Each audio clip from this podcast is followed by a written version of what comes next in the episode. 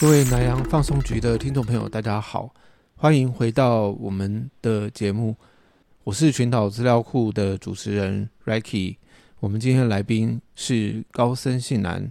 我们在这一集一样要跟各位朋友继续介绍，在二零二一年花莲海事生活节里面，由策展人李德茂所策划的主题叫做“当你看了一个海浪”。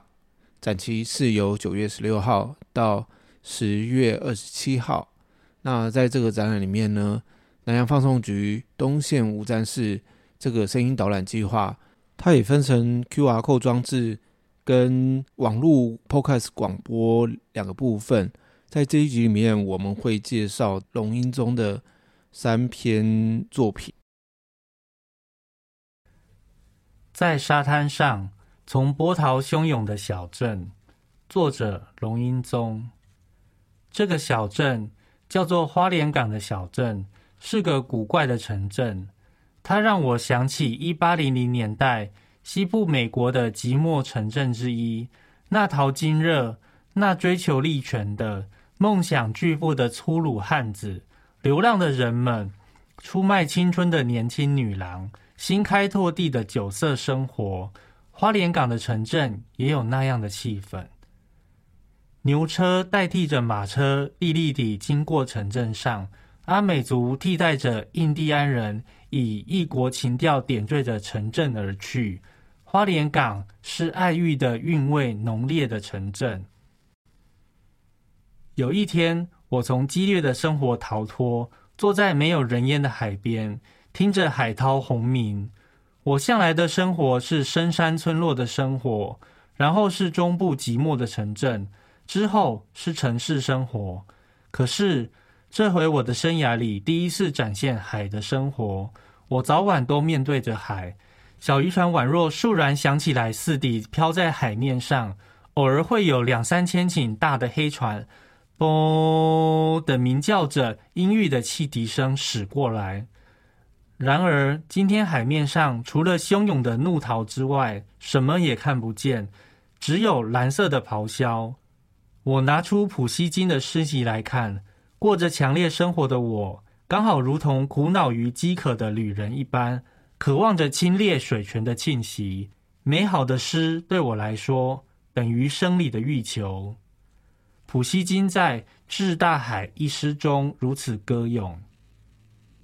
你等待着，召唤着，可我不自由。我的心灵突然的挣扎，我被一种强烈的感情所主宰。于是我就在岸边留下。世界空虚了啊，海洋，你现在要把我带到何方？人们的命运到处都一样，无论是文明，无论是暴君，都把幸福深深的埋藏。之后，我沉湎于漫无边际的幻想里，从惊涛骇浪的太平洋听得见历史的琼音。啊，历史的琼音，历史要如何引导人类的命运呢？在汪洋之涯，巨大的战舰如幻一般的浮着，太阳旗在飘扬着，英国国旗和美国国旗满湿着。我为日本的光荣祷告着。这个寂寥的城镇也有历史在搏动着。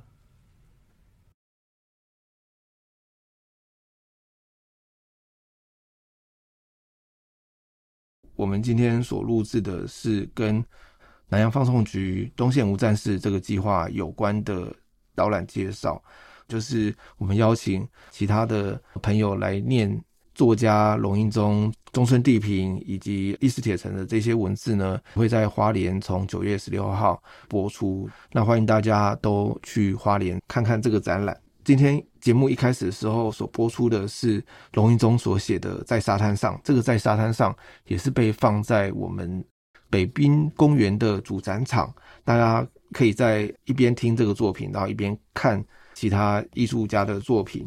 那龙英宗这个作家，我特别把他挑出来，算是这一集要主要要介绍的。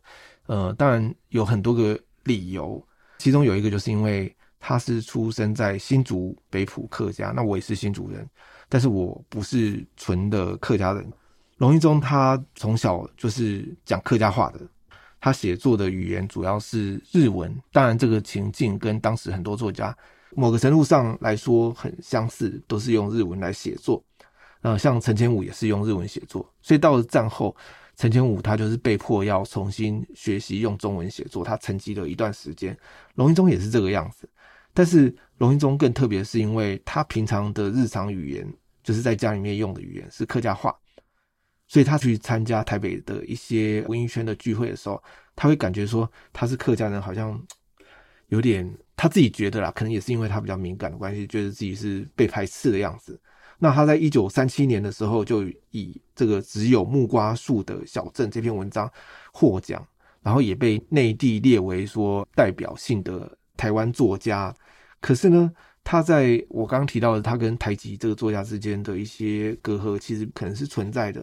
再加上他到了战后以后，又被迫去转换的语言，所以他在这个不同语言的改变使用之间，其实我觉得还蛮。代表性的就是有一点表现了在台湾的族群复杂的状况。嗯，高盛好像蛮有感觉的，是不是啊？怎么了？哎、欸，你好像是住在客家区，是不是？没有，我是大学才住在客家区啊，所以每天听广播哈法是听得懂一点点点。嗯，我记得你跟我讲过说你在教会生活。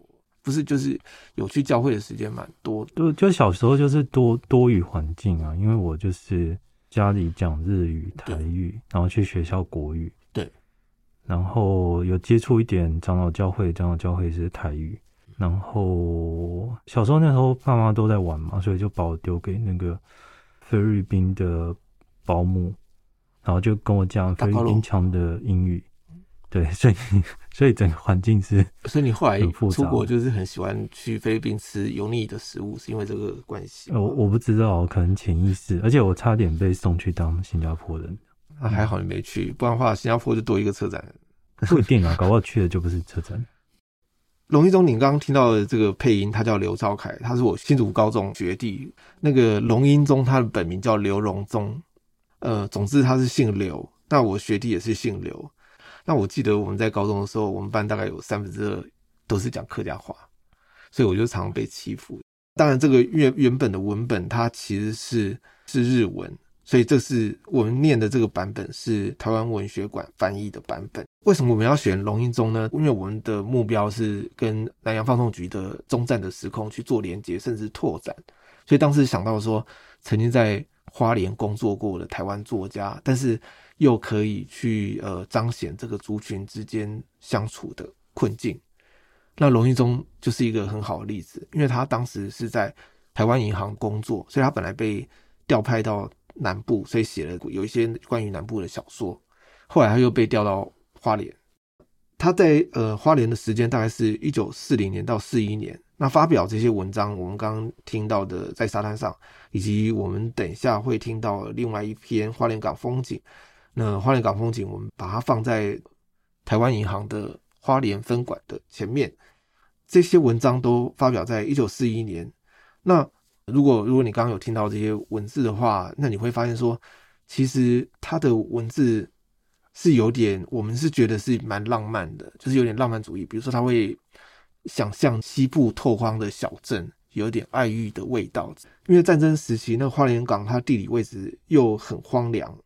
但是为什么又很重要？因为它又面向着整个就是太平洋，所以当太平洋战争爆发的时候，其实有一个打算是认为说，呃，可能这边会不会成为联军登陆的地方？那当然这边也是，呃，美军他们就是用舰载机。上次我们在历史铁城的这个文字里面有提到嘛，军舰所搭载的这些飞机、舰载机，它会飞来花莲这边轰炸。所以在这样状况下。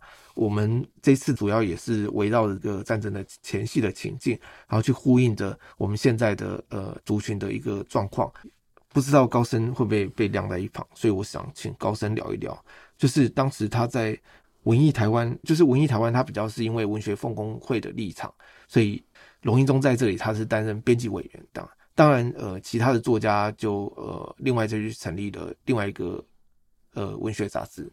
我觉得我比较想从刚才讲的那个语言使用的角度来讲，可能不只是龙一宗，而是那个时候的台湾作家。当然，就是说，如果是日本裔的话，他先天就有一个限制嘛，就是说，他其实日本裔在那个时候会的语言最少，他就只只会日文，所以它它先天就变成说，好，我就只能用日文写作。可是，对于其其他的族群的作家来讲的话，他就变成说，他就常常要面临到一个选择，说我到底要用所谓的汉文、白话文，还是说用现代日文来写作？对。使用白话文，其实它背后有一个潜台词一直没讲出来，就是说，其实那个时候使用白话文或汉文写作，它其实主流还是呃公台译，就是主流还是以这个台语呃阅读或是写作为主。那龙一宗，我觉得他就变成说，因为他是公哈发的嘛，其实在这里面就扮演一个呃很尴尬的一个角色了。那当然就是说，那个时代其实我觉得蛮有趣的，就是说。他如果这个写作的读者诉求的对象，呃，不只是在台湾本岛，像那个时候很多左翼作家，其实他会偏向用用日文写作。嗯，对，因为当你用日文写作的时候，其实你的读者可能不只是台湾本岛的读者，甚至包括朝鲜、包括日本各地满洲国，对，都都可以找得到你的读者。所以，他其实是。在那个帝国时代下面，它其实是一个国际语言，它不是不是我们现在想象只有日本一亿多人口在使用的日语。我觉得那个立场跟角色其实很不一样。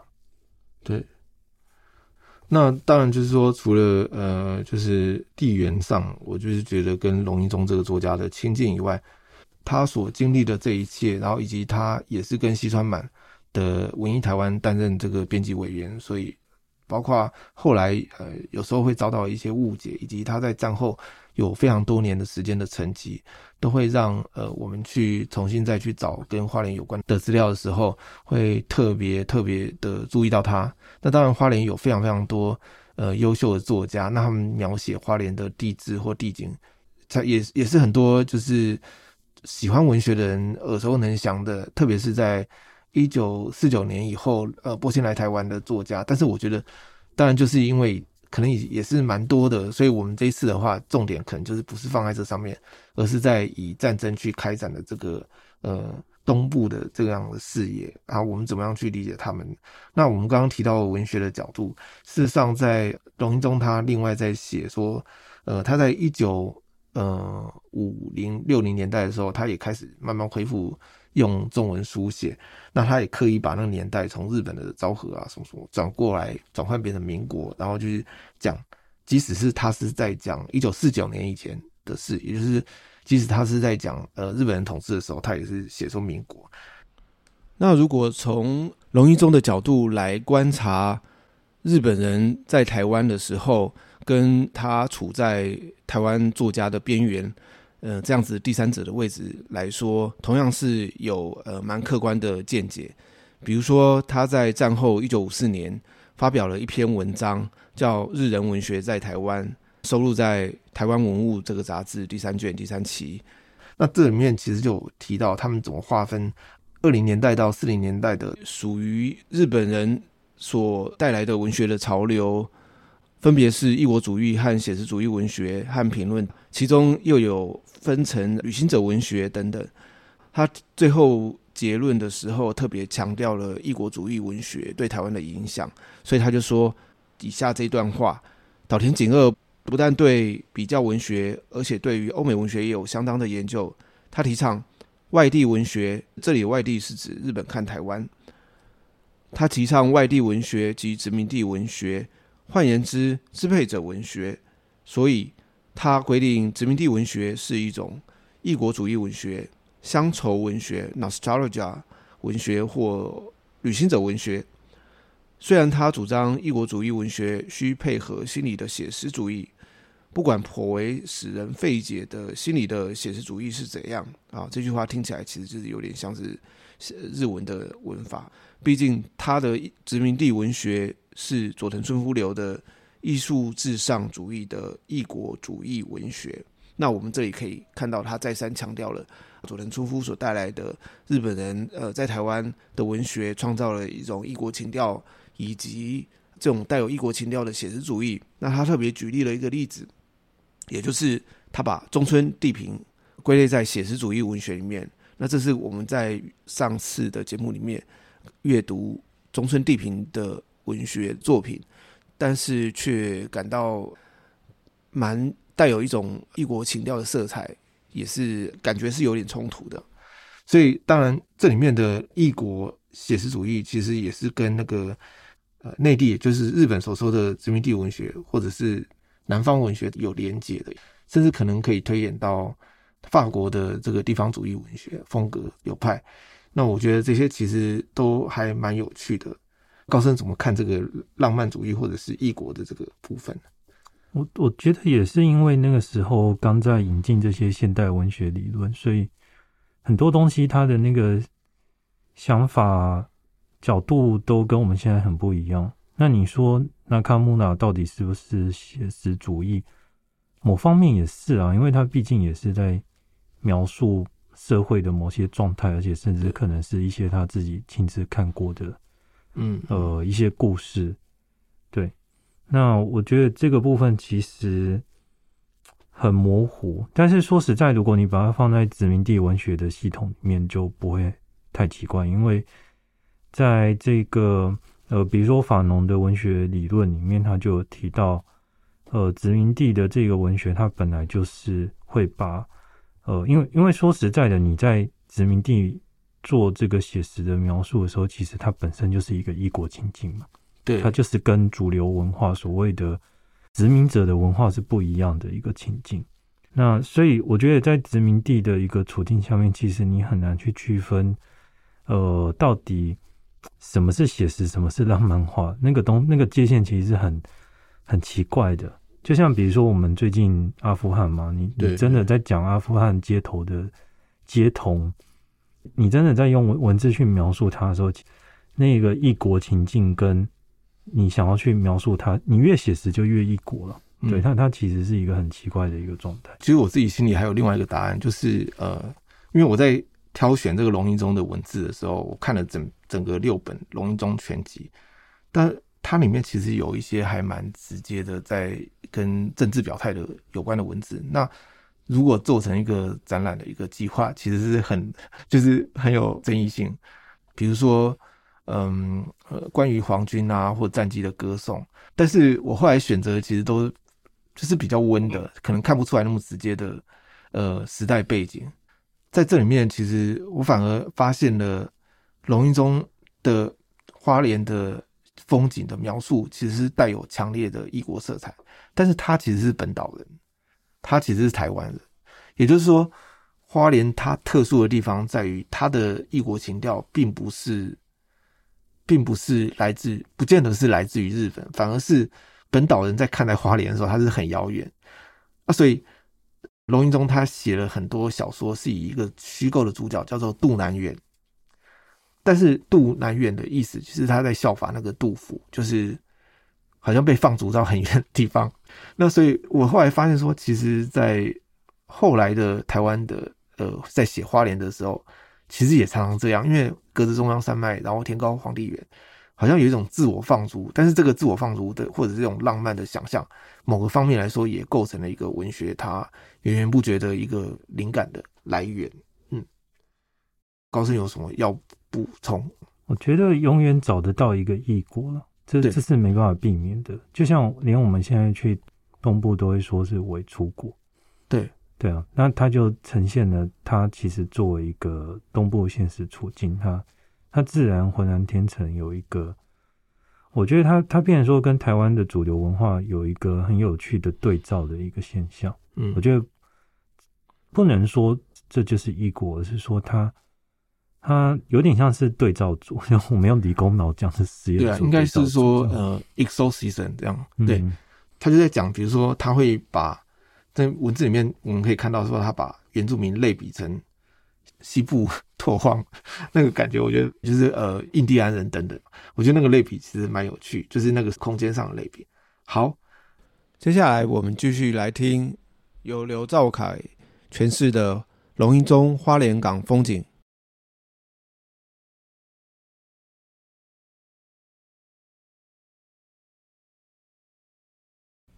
花莲港风景，作者龙英宗。最初，我被美仑之美吸引着而萌居住之念。听人说还有疟疾，现在就有点担心了。花莲港这地方，疟疾、黑水热、恙虫病、甲状腺肿、毒蛇伤人等风土病还没根绝，让人觉得仿佛来到黑暗的非洲、灼热的印度似的。听说。恙虫在山岭地带的密林和凤林一带很多，不能随便徒步旅行。甲状腺肿似乎只限于发生在某地方，住在其地的原住民台湾人不消说，内地人也会发生，原因至今不得而知。据说好像跟水有关。一想到那奇怪脖颈的人们徘徊着的景象，就不由得让人联想到非洲的部落风光。听说这里的毒蛇多为眼镜蛇，说是会从远处追人而来的。如以诗表现的话，展翼之蛇追随我等身影，飞越翠绿草原而来。然而实际上遭遇到那种情况的话，会一下子吓软吧？这么一来，也就不能随便徒步旅行了。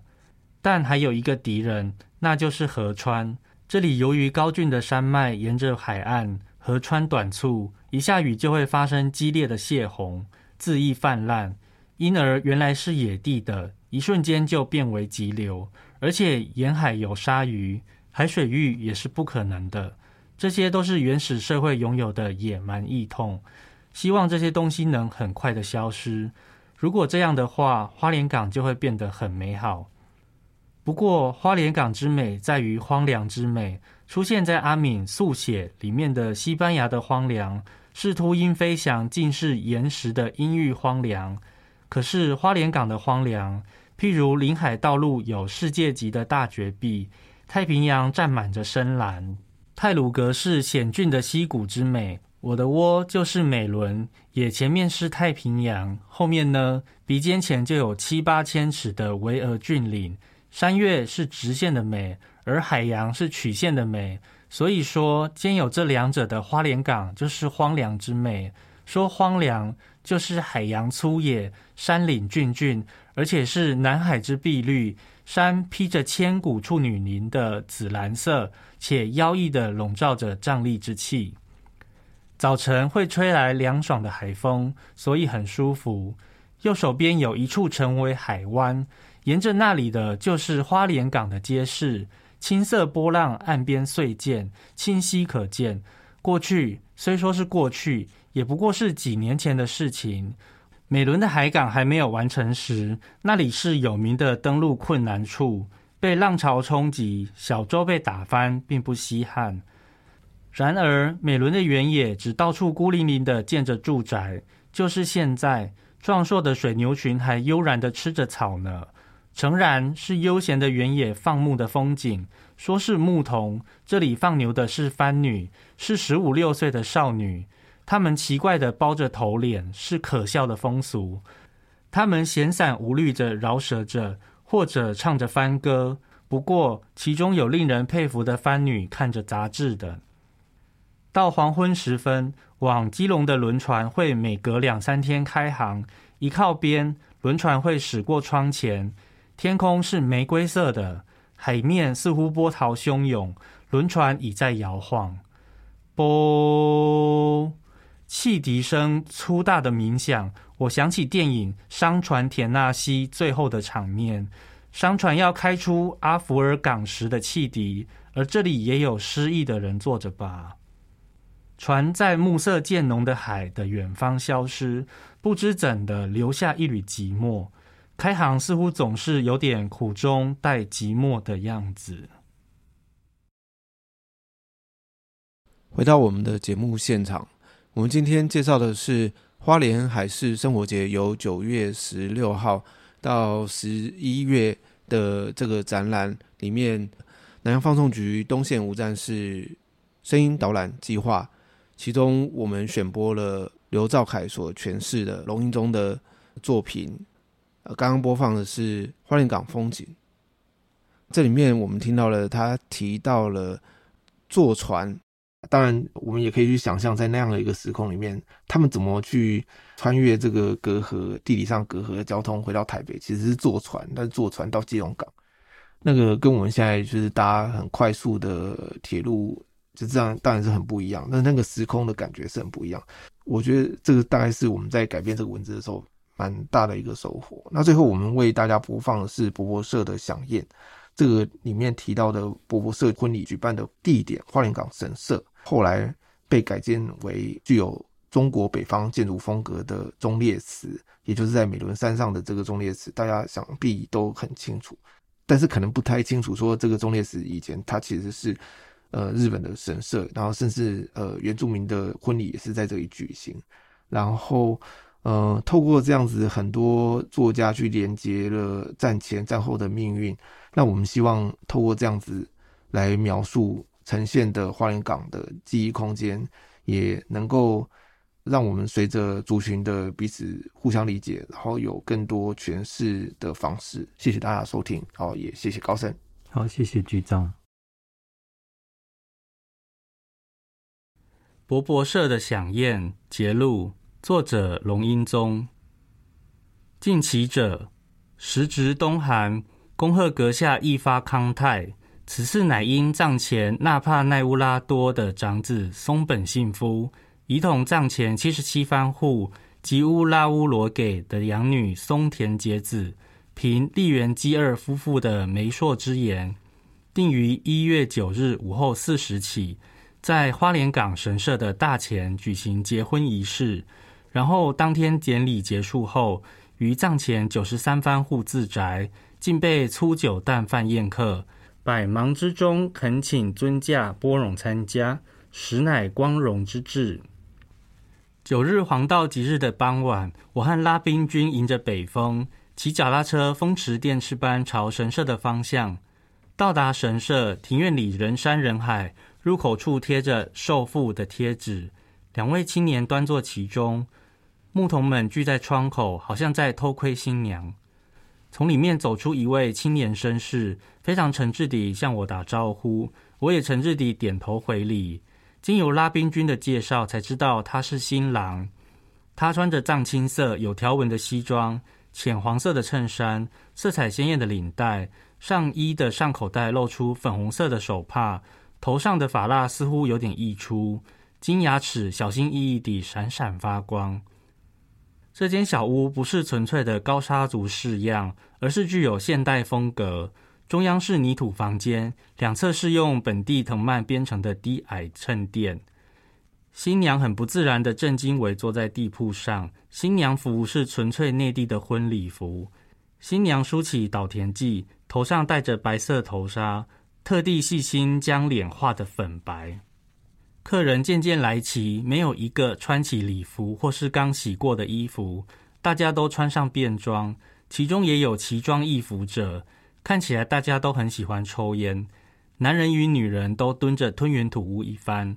拉宾君从他们当中抓出两三位有地位人士，吹嘘我的事给他们听。这位先生是我亲密的朋友，有时在报章杂志上写文章。是个令人钦佩的男人，最近要结束在花莲港的生活，然后前往台北，真是令人遗憾啊！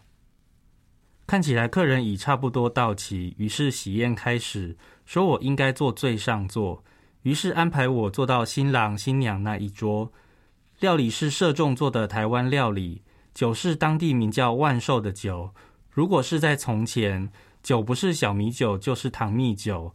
料理是鹿肉或山鸟肉。不过，我第一次尝到用名叫托龙的石杵磨制的年糕。磨制时不要有水分，形状也可以随意切丝。虽然没有多大意思，倒也别有风味。到了应该要敬酒时，新郎新娘不慌不忙站起来，旁边一位青年以演讲的腔调宣布新郎新娘的结婚喜讯，内容不外乎千篇一律，是我们听过好几回的文章。最后，他以流利的国语说：“我国现在正逢要生产增值的可喜年代，希望我们的新郎新娘能在今天的佳期后多生产孩子。”接下来，头目寇巴士里五分头，戴黑框眼镜，穿黑色立领衣服，流露出威严的风采，不疾不徐站起来，以充满热情的语调、政治家的姿态，操着阿美族语说出下一段话。我以头目的身份来发言，诸位让我先说祝贺词，实感光荣之至。今天参加阿美族首次在花莲港神社大前举行如此庄严的神前婚礼。祝福他们两人永结同心，温柔娴淑才女的新娘得以匹配本社中坚青年，深受社众尊敬。如此杰出的新郎，真是天作之合。刚才媒人也说过，本社将尽力协助他们两人建立新生活。首先，祝福新家庭幸福美满，同时代表各位谢谢新郎新娘今晚丰盛的款待。以上是我的祝贺词。正当大家酒酣耳热之际，头目寇巴士似乎也酩酊大醉了，像是小声吟咏，又像是在抽噎。他扯着阴哑的声音唱起奇妙的歌，紧紧地抱住我，硬把大酒杯往我的唇边压过来。内地人的警察大人，附近的福建人、广东人也鱼贯而入，大家愉快大声的嚷。